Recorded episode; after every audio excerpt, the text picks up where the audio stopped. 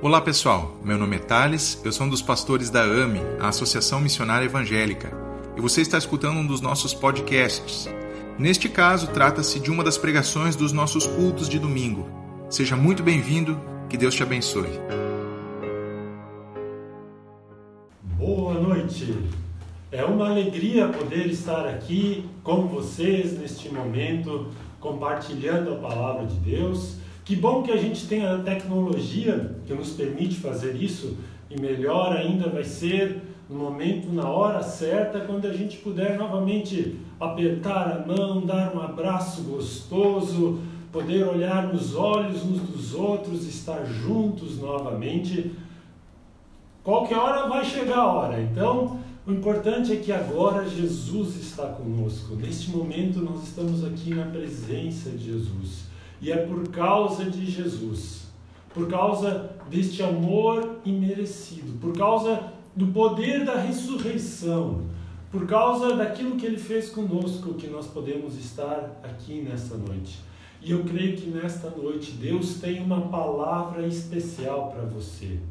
Eu creio que Deus tem uma palavra de, de ânimo, uma palavra talvez seja de exortação, ou de instrução, uma palavra de esperança. Eu creio que Deus vai falar com você. Talvez Deus já falou bastante, né, através dos louvores e agora também no momento da reflexão da palavra. Vamos orar. Pai amado, obrigado porque podemos estar aqui na tua presença no nome de Jesus.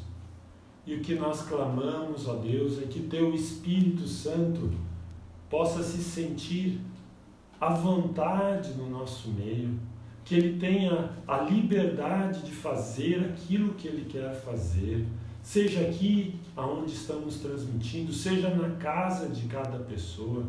Nós te pedimos, ó Deus, vai enchendo cada um destes lugares com o teu Espírito Santo, com a tua presença, com a tua graça Pai, nós te pedimos, abençoa-nos neste momento e dá também a minha graça que eu preciso para transmitir a tua palavra de uma maneira que possa abençoar a vida de cada ouvinte. No nome de Jesus. Amém. Então, queremos acolher a cada um de vocês, queridos membros da AME. Também queremos acolher a, a qualquer visitante ou pessoa né, que entrou e está assistindo essa transmissão, mesmo que não é membro, você também é muito bem-vindo neste momento. Também para você, Deus tem uma palavra especial. E a palavra que Deus colocou no meu coração se encontra no livro de 2 Reis, capítulo 7. E eu passo a ler. 2 Reis, capítulo 7, versículo 1. Eliseu respondeu: Ouçam a palavra do Senhor. Assim diz o Senhor: amanhã, por volta desta hora, na porta de Samaria, tanto uma medida de farinha como duas medidas de cevada serão vendidas por uma peça de prata. O oficial em cujo braço o rei estava se apoiando disse ao homem de Deus: Ah, ah ainda que o Senhor abrisse as comportas do céu Será que isso poderia acontecer? Mas Eliseu o advertiu: Você o verá com os próprios olhos, mas não comerá coisa alguma. Então, através de Eliseu, Deus falou para o povo de Israel naquele momento: amanhã, por esta hora, uma medida de farinha e duas medidas de cevada serão vendidas por uma peça de prata. E isso, meus amigos, isso, meus irmãos, é uma palavra de esperança para nós nessa noite, porque nos lembra que Deus é aquele que é o Senhor da história. Deus é o Senhor dos impossíveis. Para Ele, tudo pode mudar de uma hora para outra. Tudo está nas mãos dele. Mas para que a gente possa entender melhor essa história, eu convido você, se estiver com a sua Bíblia, a abrir no capítulo 6, versículo 24, e nós vamos ler alguns versículos, eu vou explicando. versículo 24. Algum tempo depois, Ben-Hadad, rei da Síria, mobilizou todo o seu exército e cercou Samaria. O cerco durou tanto e causou tamanha fome que uma cabeça de jumento chegou a valer 80 peças de prata e uma caneca de esterco de pomba cinco peças de prata. Um dia, quando até aqui por enquanto, amados irmãos e irmãs, pestes, guerras, turbulências sempre houveram e vão continuar existindo. Sempre houveram na história e vão continuar existindo, mas nós podemos ver que Deus está no controle da situação. Esse texto nos fala de um momento em que o rei da Síria, chamado Ben-Hadad, invadiu Samaria, que era a capital de Israel, cercou aquela cidade e estava esperando aquela cidade enfraquecer e as coisas começaram a ficar muito difíceis lá dentro. Vocês podem imaginar uma cidade onde, além da população normal, ainda se encontram muitas pessoas que vieram de outras cidades para fugir daquele exército inimigo. Uma cidade cheia de gente, por todo lugar tinha gente. Mas esse cerco demorou muito tempo, diz a palavra. E então a gente pode começar a ver que no começo eles tinham mantimento para todo mundo, eles tinham trigo, cevada, outros alimentos estocados, mas isso começou a acabar.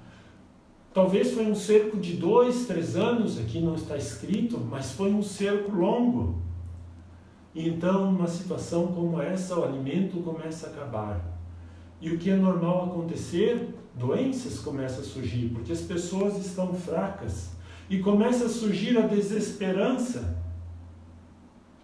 De repente, não se podia mais produzir alimentos, não se podia mais trabalhar, muito desemprego, muita gente sem fazer nada, uma aglomeração de pessoas desesperançadas. Essa era a situação de Samaria.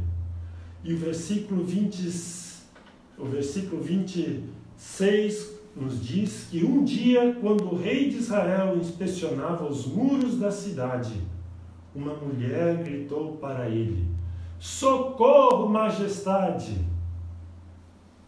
O rei respondeu. E já na resposta do rei a gente pode ver o ânimo com que eles estavam, o modo como estavam enfrentando aquela situação. Porque, claro, quando começa a ter uma necessidade geral, as pessoas recorrem aos governantes. E o rei responde: Se o Senhor não puder te socorrer, como é que eu vou poder te ajudar? Acaso há trigo na eira ou vinho no tanque de prensar uvas? Contudo, ele perguntou: Afinal de contas, qual é o teu problema, mulher? E então ela começa a relatar algo que é uma história forte, é uma história chocante. Ela respondeu: Esta mulher me disse: Vamos comer o seu filho hoje, e amanhã comeremos o meu. Então, ó rei, nós cozinhamos o meu filho e o comemos. Mas no dia seguinte eu disse a ela que era a vez de comermos o filho dela, e, mas ela o tinha escondido. Vejam a que situação eles chegaram. Quando o rei ouviu as palavras da mulher, rasgou as próprias vestes. Como estava sobre os muros, o povo viu que ele estava usando um pano de saco por baixo, junto ao corpo. Então nós vemos a situação em que Samaria chegou, de desesperança geral. E no meio dessa situação, o rei rasgou as suas roupas, que eram um sinal, uma forma de dizer de que algo muito horrível havia acontecido, e o povo pôde ver que ele estava vestindo pano de roupas, roupas de saco. E o que significavam as roupas de saco? era um sinal de arrependimento. Certamente o, o rei havia escutado o profeta Eliseu, certamente o rei conhecia as Escrituras, talvez até se lembrava daquela escritura tão famosa em 2 Crônica 7, 13, que diz que foi dita por Deus a Salomão na inauguração do Templo de Jerusalém: Se eu fechar o céu para não chover, ou mandar que os gafanhotos devorem o país, ou sobre meu povo enviar uma praga, se o meu povo que se chama pelo meu nome se humilhar e orar, buscar a minha face e se afastar dos seus maus caminhos, dos céus eu ouvirei, perdoarei o seu pecado e curarei a sua terra. Então, isso era uma promessa de que quando houvessem situações difíceis, se o povo se voltasse para Deus, ele viria em socorro a eles. E ali estava o povo, estava o rei vestindo panos de saco por baixo das suas vestes reais. E o povo viu isso, um sinal de arrependimento. Mas então nós perguntamos: que tipo de arrependimento era esse? Que forma de arrependimento o rei tinha? Nós podemos ver o que tipo de arrependimento lendo nos versículos seguintes. Versículo 31. E depois de rasgar a sua roupa, o rei disse: Deus me castigue com todo rigor. Se a cabeça de Eliseu, filho de Safate, esse profeta, continuar hoje sobre os seus ombros. Estranho, né? Que mesmo vestindo roupas de arrependimento, ele se levanta contra o profeta de Deus. Versículo 32. Ora, Eliseu estava sentado em sua casa, reunido com as autoridades de Israel. O rei havia mandado um mensageiro à sua frente, mas antes que esse mensageiro chegasse, Eliseu disse às autoridades: Aquele assassino mandou alguém para cortar minha cabeça? Quando o mensageiro do rei chegar, fechem a porta e mantenham-na trancada. Vocês não estão ouvindo os passos do seu senhor que vem atrás dele? E enquanto Eliseu ainda falava com eles, o mensageiro chegou. E na mesma hora o rei disse: Esta desgraça vem do Senhor, porque devo ainda ter esperança no Senhor? Então, aqui nós vemos que no momento dos problemas, aquele rei que estava aparentemente se arrependendo, ele se revolta contra Deus, ele se revolta contra o profeta de Deus. Ele estava se arrependimento, mas será que era um arrependimento genuíno? Ou será que foi um arrependimento para si mesmo? Um arrependimento diante das pessoas? Mas será que era um arrependimento de coração? É claro que não porque ele queria a cabeça de Eliseu. E o seu pensamento era muito claro: essa desgraça vem do Senhor, porque devo ainda ter esperança no Senhor. E não é assim que muitas vezes nós somos encorajados a confiar em Deus, a nos apegar a Deus, a crer que Deus pode curar, que Ele pode resgatar, que Ele pode proteger. Mas se as coisas dão errado, ou se as coisas demoram, então, de repente, aquela nossa confiança em Deus se torna numa raiva contra Deus. A gente diz: se Deus não fez nada para me proteger, para me ajudar, chega, eu vou fazer de outra forma, eu não preciso desse Deus. Esse Deus não serve para mim. Quantas, neste, quantas vezes também talvez tu ou eu sejamos levados a pensar desta forma. E então nós chegamos no capítulo 7, versículo 1. Eliseu respondeu: Ouçam a palavra do Senhor. Assim diz o Senhor: amanhã, por volta desta hora, na porta de Samaria, Tanto uma medida de farinha como duas medidas de cevada serão vendidas por uma peça de prata. Você se lembra que antes uma cabeça de burro valia 80 peças de prata? E uma caneca de esterco de pomba valia cinco peças de prata. E talvez você está se perguntando o que, que alguém vai fazer com uma caneca de esterco de pomba? Para que poderia servir isso? Em primeiro lugar, as pombas deveriam estar muito raras lá. Imagino quem tinha um budoque ou qualquer coisa estava tentando caçar as pombas. Mas provavelmente eles usavam aquele esterco de pomba para cozinhar os seus alimentos, era o combustível que eles tinham, que havia restado para eles. Mas Eliseu lhes diz: amanhã, neste mesmo horário, vocês vão ter centeio, vocês vão ter o alimento que vocês precisam por uma peça de prata. Agora vocês podem imaginar que ousadia, que coragem, que fé a deste homem para dizer que uma porque é fácil dizer que uma situação vai mudar quando ela está assim há pouco tempo. Você pegou um resfriado, alguém diz não, amanhã você vai estar bem. Ah, isso é fácil, isso é um resfriado normal. Agora, quando é uma situação que dura anos, se você está enfermo por dois, três, cinco anos e alguém chega e diz amanhã você estará bem, aí é outra coisa. Que fé a de Eliseu! Da onde ele tirou tamanha fé? Eliseu conhecia o Senhor. A fé de Eliseu para profetizar desta forma não surgiu do nada, não foi apenas algo que Deus derramou sobre ele naquele momento, foi uma fé que foi construída. Eliseu, ele foi discípulo do profeta Elias. Ele teve um pai espiritual, ele teve alguém a quem ele aprendeu a honrar espiritualmente, aprender dessa pessoa espiritualmente.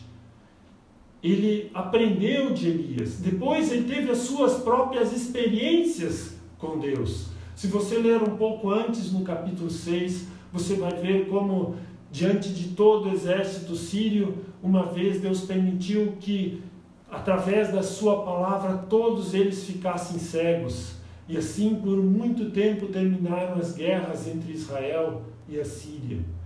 E Eliseu tinha construído o seu relacionamento com Deus. Jesus uma vez falou que se vocês tiverem a fé do tamanho de um grão de mostarda, vocês vão falar para este monte se mover e ele vai se mover. Para que serve um grão? Para que serve uma semente? Serve para ser plantado, e depois que você plantou, você pode colher e plantar mais. Talvez a tua fé hoje é pequena, mas o que Jesus quer te dizer, plante a fé que você tem. Isso significa obedecer a Deus, porque você não pode obedecer a Deus sem crer nele. Chegará o um momento em que você não será fiel a Deus, você não será obediente a menos que você tenha fé que Deus está no controle da situação, que Ele é o Senhor e que dele dependem todas as coisas, que a sua vida está nas mãos de Deus. Nada é impossível para Deus. Imagina aquela situação de desespero do povo. E Eliseu diz: amanhã, a esta hora, vai haver comida muito barata aqui Deus pode mudar uma situação de uma hora para outra. Deus pode, talvez você está preocupado com a sua empresa, com o seu trabalho, com as suas vendas, com a sua saúde, está preocupado com seus parentes. Amados irmãos, Deus pode mudar a mais terrível situação de uma hora para outra. Para Ele não há impossíveis. Mas qual foi a resposta do rei diante do que Eliseu disse? Qual foi a resposta das pessoas que estavam ali? O versículo seguinte diz, versículo 2 do capítulo 7, o oficial em cujo braço o rei estava se apoiando disse ao homem de Deus: Ainda que o Senhor abrisse as comportas do céu, será que isso poderia acontecer? Ele praticamente começou a gozar de Eliseu e dizer: Duvido, isso nunca vai acontecer, que bobagem! Como é que Deus ia poder fazer algo assim? Nem Deus pode transformar esta situação, nem Deus pode fazer com que aqui tenha alimento amanhã. E o profeta, diante daquela incredulidade, aquela incredulidade, assim como a fé, a incredulidade também é contagiante. A fé de alguém é contagiante, a incredulidade da mesma forma e diante da incredulidade daquele importante oficial do rei, em cujo braço o rei se apoiava. Eliseu diz: Você o verá com seus próprios olhos, mas não comerá coisa alguma.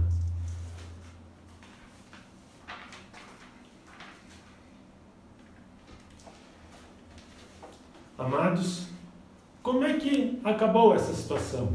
Eu convido você mais tarde a ler o resto do capítulo, o resto desse capítulo 7 em casa. Agora eu vou apenas explicar rapidamente, por uma questão de tempo. Como é que conseguiu isso? Havia quatro leprosos que estavam na porta da cidade. Eles não podiam estar dentro da cidade. E a situação deles era deplorável, porque eles só podiam comer aquilo que as pessoas jogavam do muro para eles, para fora. E se já dentro da cidade não tinha comida, quem ia se lembrar desses leprosos que estavam lá fora? E então chegou uma situação de tamanha fome que eles disseram: escuta, se a gente ficar aqui, nós vamos morrer.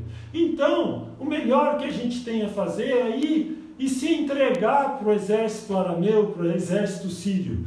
Se eles nos deixarem viver, bom, a gente vai viver e vai ter comida. Se eles nos matarem, a gente ia morrer aqui de fome de qualquer forma. E ao anoitecer daquele dia, eles saíram e foram ao encontro do exército sírio. Mas quando eles chegaram lá, eles viram apenas tendas vazias e cavalos e jumentos presos e restos de equipamento abandonados não tinha ninguém no acampamento. O versículo 6 do capítulo 7 nos diz: Pois o Senhor tinha feito os arameus ouvirem o ruído de um grande exército, com cavalos e carros de guerra, de modo que disseram uns aos outros: Olhe, o rei de Israel contratou o rei do Egito e outros reis, e eles estão vindo ao nosso encontro de surpresa, e é melhor a gente dar no pé, porque eles vão terminar com a gente. E eles saíram correndo numa debandada e deixaram tudo para trás.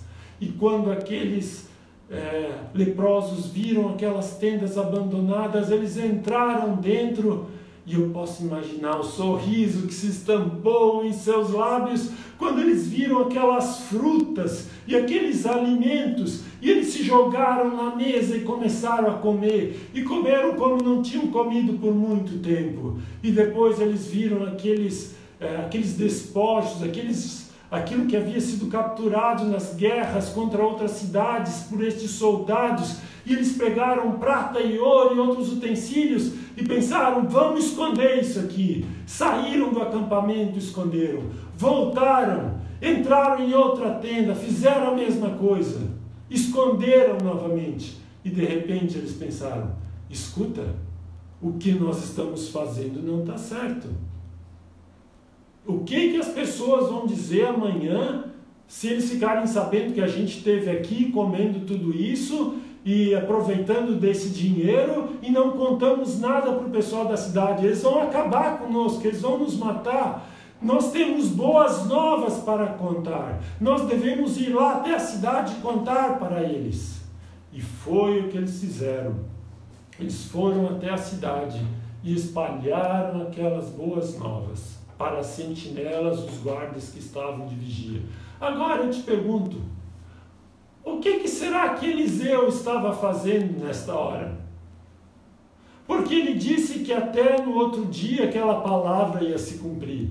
Não havia nenhum sinal visível de que algo pudesse ter mudado, de que algo ia ser diferente. O que será que Eliseu estava fazendo? Será que ele estava orando?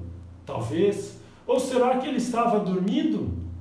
Eu acho que na minha opinião, talvez ele até estivesse dormindo porque ele sabia o Deus em quem ele cria. ele conhecia o Deus de Israel. E aqueles guardas chegaram, os, os leprosos chegaram, contaram aos guardas, e os guardas da, da muralha foram correndo contar no palácio do rei, e a notícia chegou até o rei: Olha, os leprosos estão dizendo que os arameus fugiram. E então o rei tem, uma, tem algo muito importante para dizer para todo mundo ali na corte, que está no versículo 12. Eu lhes explicarei o que os arameus planejaram. Como você sabe, como eles sabem que nós estamos passando fome, deixaram o acampamento e se esconderam no campo pensando: com certeza eles sairão e então os pegaremos vivos e entraremos na cidade.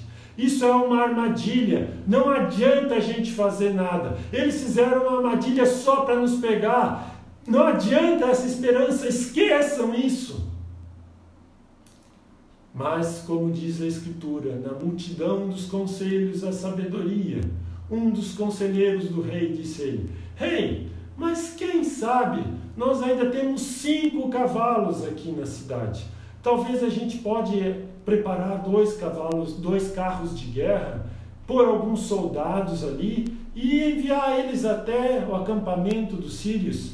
Se eles sobreviverem, muito bom. Se eles morrerem nessa, nessa jornada, bom, esse é o destino de cada um de nós. E o rei disse: tá bom, vamos fazer isso. E então esses, esses soldados nos carros de guerra foram Chegaram ao exército sírio e constataram o que, que os leprosos tinham dito. E seguiram todo o caminho e foram encontrando as roupas e armas dos soldados jogadas pelo chão até eles chegarem no Rio Jordão. E então eles tinham certeza que realmente o exército não estava escondido, que eles tinham fugido. E eles voltaram e contaram ao rei. Ah, você pode imaginar o que aconteceu com aquele povo faminto, quando aquele povo ficou sabendo disso. Ele saiu correndo, o povo saiu correndo em direção àquele acampamento, para pilhar, para buscar aquela comida, para buscar o ouro e a prata que estavam lá. E de fato aconteceu aquilo que o profeta Eliseu havia dito. No, no próximo dia, no dia de amanhã, neste horário, vocês vão ter comida muito barato e vai ter alimento suficiente. E a palavra de Deus se cumpriu. E o que aconteceu com aquele oficial que havia duvidado, que havia dito: será que até Deus poderia fazer isso? O rei havia designado que ele estivesse cuidando da porta. E diz as Escrituras que quando o povo saiu, eles acabaram atropelando aquele oficial e ele morreu atropelado, e a palavra do profeta se cumpriu. Amados irmãos e irmãs, eu, nós temos muitas coisas a aprender com isso, mas eu gostaria de salientar algumas. Eu gostaria de convidar vocês a pensarem na vida destas pessoas das quais a gente falou. Nós falamos sobre o rei. Esse rei cujo pensamento era: Esta desgraça vem do Senhor, porque ainda devo ter esperança no Senhor. Ele aparentemente tinha se arrependido, mas não tinha se arrependido de fato. Amados irmãos e irmãs, esse tempo em que estamos vivendo é um tempo oportuno ao arrependimento, ao arrependimento como pessoa, ao arrependimento como família, ao arrependimento como igreja, ao arrependimento como nação. Mas será que o nosso arrependimento é sincero? Ou será que é um arrependimento que ele vai durar só um tempo até ver se Deus vai responder a nossa oração e mudar a situação logo? Qual, que tipo de arrependimento a gente tem tido? Nós vemos os quatro leprosos, quando eles se deram conta Gente, nós temos uma boa notícia a dizer e nós devemos falar dessa boa notícia. Nós não podemos calar sobre essa boa notícia. Nós também temos uma boa notícia como cristãos, porque nós sabemos que Jesus morreu, mas ele ressuscitou, ele está vivo, ele voltará, ele julgará os vivos e os mortos, ele é o Senhor da história, ele é um Deus que perdoa pecados, é um Deus que sara enfermos, é um Deus que está junto com o abatido e o doente.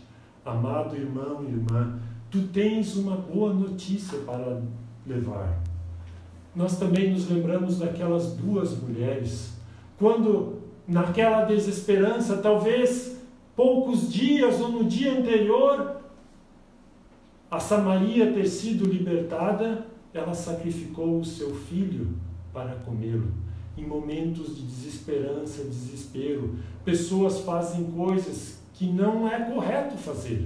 Pessoas podem pensar em tirar a vida, pessoas podem pensar em abandonar coisas em se, em, que, que não deveriam fazer mas se elas ouvirem uma palavra de esperança que talvez tu possas levar a ela, talvez Deus quer te usar para levar a esperança a uma dessas pessoas que está desesperançada. Nós vemos também o exército sírio, que por tanto tempo tinha colocado medo em Israel, mas pela ação de Deus ele acabou fugindo com medo. Nós vemos o oficial do rei, que duvidou do poder de Deus e de fato, a incredulidade é algo que pode nos impedir de ver aquilo que Deus quer falar. Sabem que todos nós temos que passar juntos por este momento o momento em que estamos vivendo como nação e como mundo. Mas a maneira como vamos sair deste momento, isso pode ser muito diferente para cada um de nós. Alguém pode sair com a cabeça baixa, e outro vai sair com a cabeça alta. Isso também de, depende de como você está buscando a Deus. Eu estive falando com alguém essa semana que me disse: Olha, eu estava em casa e eu senti de separar alguns dias para buscar a Deus, mas quanto mais eu lia a Bíblia, quanto mais orava, mais uma coisa ruim vinha sobre mim, uma força ruim que eu nunca tinha sentido dessa forma. E era como uma, uma depressão interior, um sentimento ruim. Eu estava buscando a Deus, isso só aumentava. Até que alguns dias depois, de repente isso foi embora. E, ela, e essa pessoa estava dizendo: Agora eu estou tendo uma intimidade com Deus. A cada momento do dia, quando nas minhas tarefas rotineiras, como eu nunca tive antes. Então, como você vai usar este momento? O que você vai fazer desse tempo? Isso depende de você. É uma oportunidade, uma oportunidade que você tem para sair mais forte, para poder dizer como essa pessoa, eu tenho uma, um contato especial com Deus. Também eu penso no povo que saiu saciado, mas será que eles saíram realmente arrependidos? Será que eles aprenderam dessa situação? E por fim, eu penso também em Eliseu, que ele confiou no Senhor como aquele que podia mudar qualquer situação, como aquele que podia mudar tudo de uma hora para outra. Portanto, meu irmão, minha irmã, eu quero te dizer: Deus é um Deus de esperança.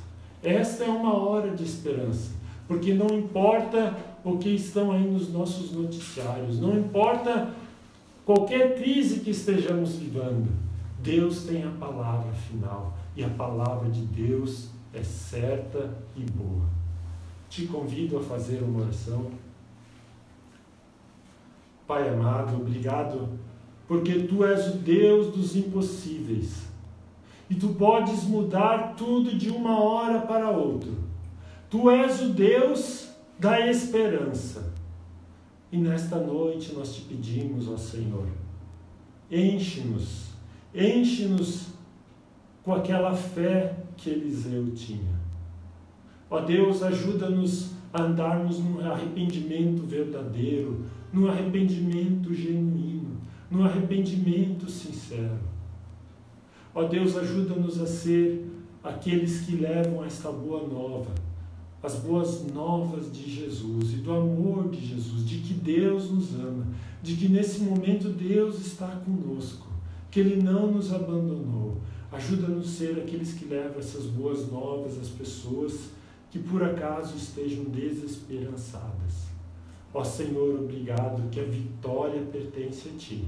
E obrigado que o Teu plano é que nós possamos sair dessa situação, te conhecendo de uma forma muito mais profunda do que a maneira como nós entramos. Te louvamos e te adoramos, ó Senhor. Em nome de Jesus. Amém. Convido o pastor Rudy. Olá, muito boa noite. Eu vi vários, várias pessoas conhecidas aqui na nossa transmissão. Boa noite para você. Essa palavra bíblica, essa história nos mostra que momentos de adversidade geram diferentes reações àquela experiência. E aprendemos aqui que a maneira como reagimos depende também da nossa conexão que nós temos com Deus. A fé em Deus, ela gera atitudes muito distintas, diferenciadas. Que a tua fé, o teu foco esteja no Senhor que reina, no Senhor que governa e no Senhor que é a fonte da esperança. Amados, esse é um tempo de oportunidade. Tempos de adversidade sempre são oportunidades para desenvolver a fé. Agora eu quero convidar você para um momento de oração específico. Eu quero fazer uma oração dirigida. Ore agora, primeiramente por você mesmo. Ore pela sua fé. Invoque o agir de Deus sobre você e a sua fé.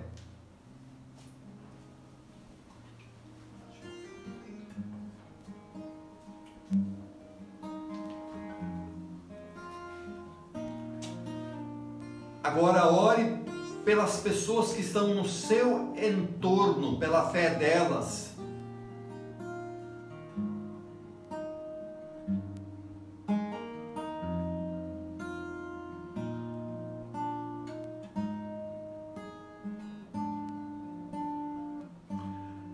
Agora ore pelas necessidades da sua casa. Quem sabe você tenha se percebido, entendido também como cercado e enclausurado. Ore pelas suas necessidades.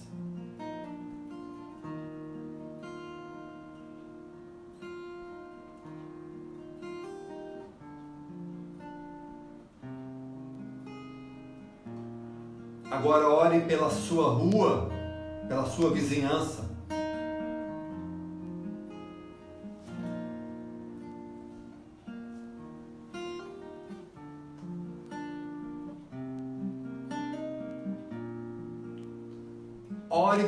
Sua cidade.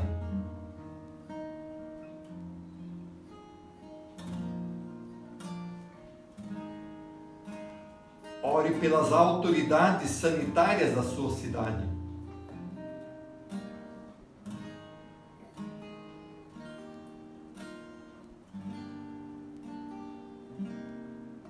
Ore pelas pessoas que cuidam da saúde do povo na sua cidade.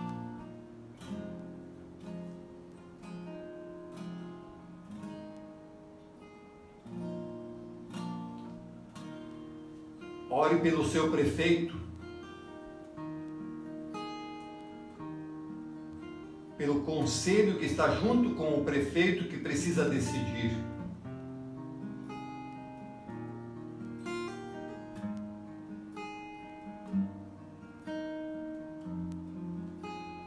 Ore pelo comércio, pela economia da sua cidade, da sua região.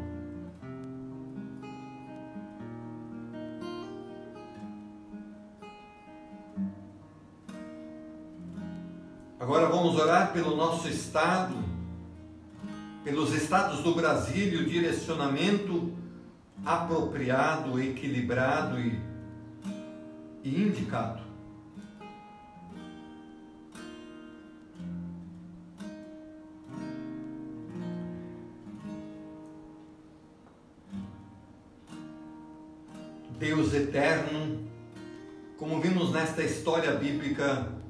Senhor é aquele que intervém concretamente na realidade da história. E o Senhor é poderoso para transformar realidades de desesperança em esperança.